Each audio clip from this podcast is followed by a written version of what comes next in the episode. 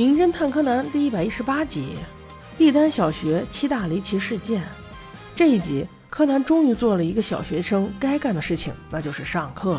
看来全世界的小学生都一样，都不排除上课说闲话的好习惯。光彦此时信誓旦旦地悄悄说：“哎，柯南，你知道吗？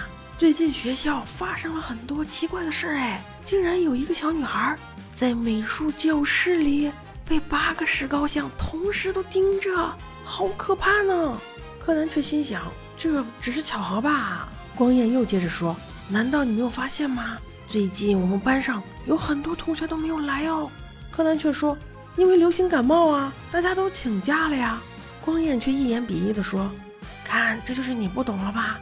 我告诉你，这些人估计都被那些石膏像诅咒了。”柯南很无奈，只能翻个白眼儿。但是此时元太也加入了讨论，他说。那有什么可怕的？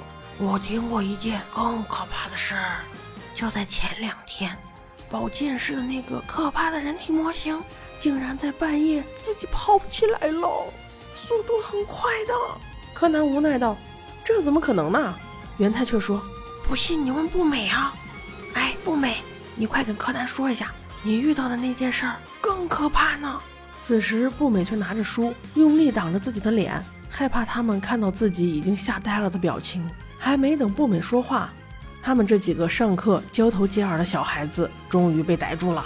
老师啪的一下用教鞭打到了元太头上，说：“你要是不能乖乖上课听话，回家就去叫家长去。”元太瞬间封住了自己的嘴，还是老师的教鞭管用啊！上课不能讨论了，下课可以呀。在放学之前，同学们都在打扫卫生，此时可是好时机。柯南专门跑去问步美。到底是什么事情让他这么害怕？步美此时终于大胆地说了出来：“就是在前天，我害怕学校的鱼被饿着，所以我晚上专门过来喂他们鱼食儿。可是我却看到了一个可怕的人，他戴了一个大大的口罩，一副凶巴巴的样子，好可怕呢。”柯南问他：“你为什么不给老师说呢？”步美却争辩道：“我说了呀，我给教务主任说了，可是，可是他昨天还有今天都没有来。我是在想。”是是不是我把他害了呀？他为了把这件事情调查清楚，所以被那个人给杀了。我今天问小林老师，还有教务处其他的老师，他们都说不知道。柯南，你说我们现在还可以怎么办呢？当他们正在讨论之后的办法时，小林老师突然走了过来，凶巴巴地说道：“你们几个干完活赶紧回家，记得把开家长会的通知发给那些没来的同学们。要是忘了，我可要罚你们的。”哇哦，这个老师真的好凶哎！柯南分析了刚才步美说的那些事儿，觉得有些奇怪，于是他就问了其他老师，包括校长在内。他们听到之后，统一都是一副尴尬的表情，然后回复道：“哦，教务主任可能这两天是有事儿吧。同学，你好好学习，管好自己就行啊。”好像是柯南多管闲事似的。没办法了，只能出动四人小组，晚上过来学校调查此事。到了晚上。来到学校之后，地丹三傻的鞋印搞得到处都是尘土，于是他们就去洗鞋子。步美走的时候忘了关水管，但是水管却悄无声息地关上了。这说明在晚上学校真的有另外一个人。四人决定先去美术教室看一看到底是怎么回事。教室很黑，元太想要开灯，大家又回忆起图书馆的事件，所以不能开灯。在一片漆黑之中，他们找到了那些雕塑，果然。雕塑上被做了记号，而且也有被胶带粘过的痕迹。然后他们又去了保健室，想要看看那个人体模型。当步美掀开一块布，看到了模型可怕的样子的时候，吓得冲出保健室，往楼道跑了过去。三个小男生也冲过去，想要看看步美到底是怎么回事。但是由于跑得太快，撞到了一个大箱子。仔细一看，才知道里面全部都是旧人偶。而且每个人偶上还都有一个名字，有元太光彦、步美，还有江户川。这不免让柯南感到很疑惑，因为江户川这个姓是他自己想出来的，非常怪。所以如果出现在这里的话，他一定不是巧合，而是有人故意的。难道他们已经成为了某个歹徒的目标？就在这时，光彦大叫了一声，因为他用手电筒。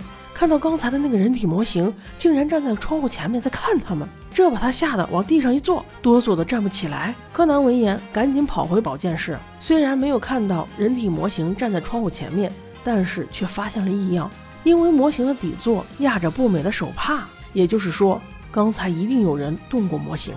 妈呀，这个消息好像比模型更吓人呢！四人正在走廊里搜索，突然柯南感觉到有人在偷窥他们，于是几人追着人影跑了过去，这才发现窗户上果然留有一圈白雾，那一定是偷窥者呼吸留下的印记。柯南确定，除了他们，一定还有别人，此刻应该先报警。三傻一听，想都不想就冲进了教师办公室，因为那里有电话呀。结果柯南更觉得奇怪，教师办公室不是应该锁上门吗？怎么今天例外了？难道那人在办公室里？不过还好，检查一番之后发现没人，他们就打起了电话，给警卫员打电话，警卫员喝醉了；给小五郎打电话，小五郎也喝醉了。难道是这俩人凑一块喝酒了？总之是没有得到什么外援，一切还得靠自己啊！几人打完电话，想要在学校再搜索一番，没想到走廊的阶梯上竟起了雾，而且在把手上也有一滴一滴的红色颜料。这把戏，柯南一眼就看出，肯定是有人为了吓唬他们，特意制造的这些现象。三傻倒觉得很有意思，很好玩。柯南决定将计就计，四个人假装被吓到了，同时大喊道：“啊，好可怕呀，有鬼呀！”同时一起躲进了卫生间，由明转暗。过了好一阵，他们悄悄走出来之后，果然歹徒就上当了。歹徒现身在他们上课的教室，柯南通过观察得知，原来是虚惊一场。这个所谓的歹徒，竟是他们的新班主任小林老师。因为害怕说话声音太大，所以戴了一个大口罩，为马上要开的家长会不断在进行演练呢。那些雕塑和人体模型都被他搬了过来，假装孩子的家长，而那些小的玩偶则假装孩子。我的妈呀！就为了你这个演练，把这四个娃也吓得够呛。话说，现在有害怕开家长会的老师吗？搞反了吧？应该是家长更害怕开家长会吧？小林老师被拆穿之后，反而温柔了起来。他说他实际上非常喜欢小孩子，所以容易宠坏孩子，故意在他们面前表现出一副凶巴巴的样子。四小只却表示更喜欢温柔的小林老师。这样的鼓励给小林老师带来了很多勇气。但是在欢喜之余，事情突然有了转机，因为老师说道，他并没有做那些机关来吓唬孩子们呀。众人一听，瞪大圆眼，难道真的还有另外一个歹徒？柯南这时心想。如果是这样，那那个歹徒应该现在还在办公室。于是二话不说就冲了过去。此时小林老师也跟在后面。没想到映入眼帘的却是一幅极其搞笑的画面，那就是他们看到了一个全新的教务主任，没有头发的教务主任。